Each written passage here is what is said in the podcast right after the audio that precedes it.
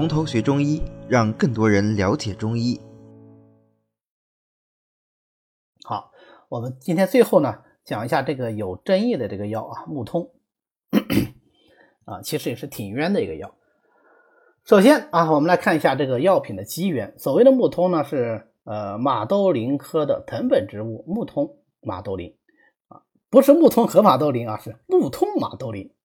或者是毛茛科的植物啊，常绿攀援性的一个灌木小木通，或者它同属的绣球藤啊的藤茎。那么这个木通马兜铃呢，以它为基源的这个影片呢，就称之为关木通。以这个小木通或者是藤茎啊，绣球藤的藤茎啊入药的呢，就是所谓的川木通啊，因为它主产是在四川啊，所以叫做川木通。本身木通的正品呢，应该是川木通啊，后来才有人用这个木通马兜铃来代它，那就称为关木通。但是后来呢，以各种因缘巧合啊，中国在制定这个药典的时候啊，就把关木通作为正品，把川木通作为代用品啊。这样的话，我们大多数时候药房里发的就是关木通啊，关木通里面呢。啊，含有马兜铃酸，啊，它本身就是木通马兜铃，它就是马兜铃科的植物啊啊，这个马兜铃酸会引起马兜铃酸肾病啊，所以呢啊，因为我们对它在之前这个认识呢不是很通透，再加上大家有一个很奇怪的想法啊，就是中药是没有副作用的啊，这当然是个非常错误的想法。我们前面讲过了啊，中药治病就是以偏性救偏性，药物的效果越好，说明它的偏性就越强。就说明你越要用的准确，用的不准确偏反了，那不是适得其反吗？那不就加重了病情吗？好，果然就有人用反了，或者是不适合的情况下长期久用，最后引起了一系列的药物不良反应事件，最终导致人们对马兜铃酸肾病有了更全面的认识，并且开始禁用马兜铃酸这一类的中药。啊，马兜铃还有什么青木香等等啊，这些含有马兜铃酸的中药就用的越来越少啊。木通当然首当其冲啊，以至于在很长一段时间我们都不太敢用木通啊，这个实在是有点无妄之灾啊。那现在呢，呃，已经搞得非常清楚了，用关木通这个风险就比较小。那就说你是不是这个意思？就是川木通我可以随便用呢？怎么可能啊？待会我们看一下它的药性是不是一个可以随便用的药。好，暂且按下不表，来看一下这个药，它是春秋两季采收，除去粗皮以后晒干生用的。因为它是木质藤本，又善于通，所以叫做木通。其实这个也是后来取的名字，古时候啊就把它叫做通草，能够通的草啊，通草啊，多直白。但是后来呢？啊，慢慢的把它跟通脱木给搞混了。那这样的话，为了鉴别啊，通脱木呢就叫通草啊，木通呢啊，原来的通草呢啊就叫木通啊。所以知道这个，大家知道啊，你要看古方的时候，里面的通草往往其实都是木通啊，这个千万不要被骗了。好，来我们看一下木通的这个性为什么啊？苦寒归心，小肠膀胱经。所以木通啊，它是一个大苦大寒的药，大苦大寒的药怎么可能长期服用呢？那不是一定会伤正气吗？伤正气是不是一定就会出现副作用啊？你伤了正气，人会病，病了不就是副作用吗？对吧？啊，所以这样的功法药肯定是不能够长期用的。但你能不能说不用呢？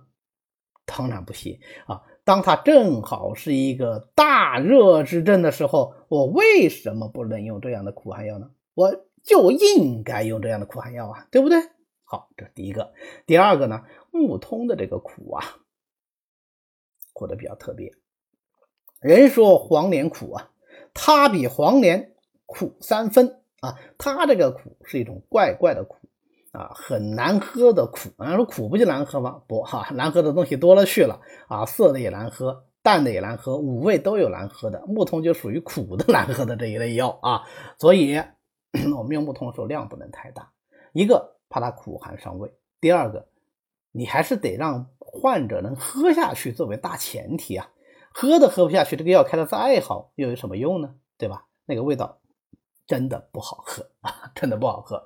好，因为它大苦大寒，苦寒能降，然后又是归心经和膀胱经的。心与小肠相表里，当然它本身它也能归小肠经啊。那么有分清别浊的作用。膀胱又本身就是出利气的，对吧？它是藏精液啊，气化已出的这么一个东西，都是跟小便的功能密切相关。所以木通就有很好的利水通淋的作用。但是它跟别的利水通淋药不一样的地方在哪里呢？它能够导热下行，能够引心火下行，由小肠而出啊，它有这样的一个特殊的功效。所以呢，它配上车前滑石扁蓄等等啊，八正散治疗膀胱湿热症的这个热淋症。它配上生地甘草竹叶，这就是导赤散。导哪的赤啊？赤就是红，人体的红无非就是红色的火脏心。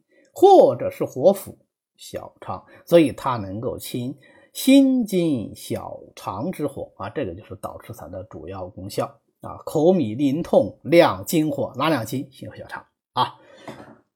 另外一方面，苦寒归心，心主血，所以它能够入血分。妇人生产之后，为什么会有乳汁啊？是因为血上行而化为乳。啊，所以通乳药往往都是血分药。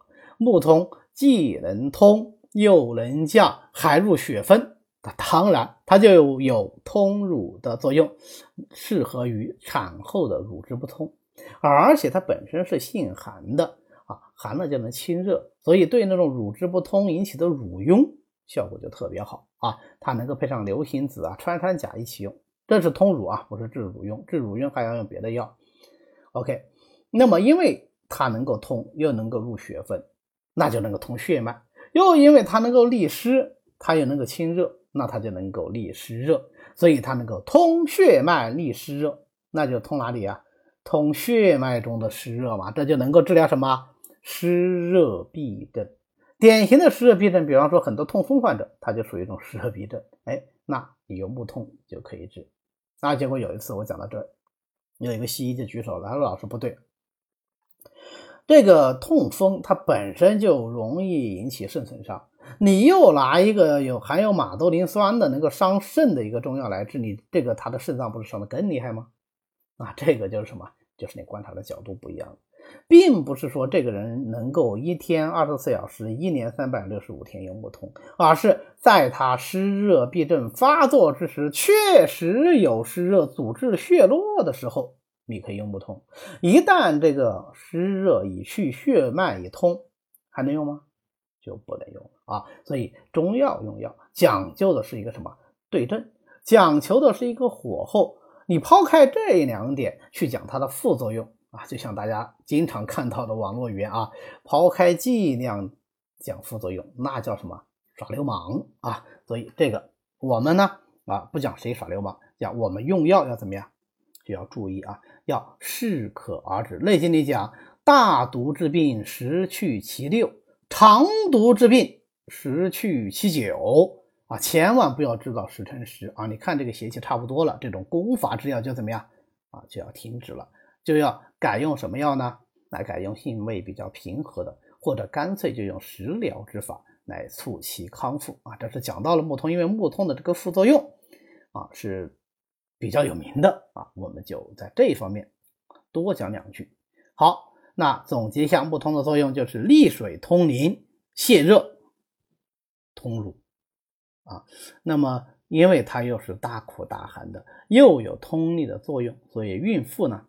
是慎用的啊，那么我的意见是，你们可以把这个慎用改成禁用啊，就是对于孕妇这种大苦大寒的，尤其像木通这样本身呃就已经是比较出名的有副作用的药，还是不要用的好。好的，今天呢我们就讲到这里。为了方便大家和其他喜欢中医的朋友一起来学习和讨论中医知识，我们呢建了一个微信群。欢迎大家扫描下方的二维码，添加我们的管理员的微信，然后发送“从头学中医”，他就会拉大家入群的。那么我们下次再见。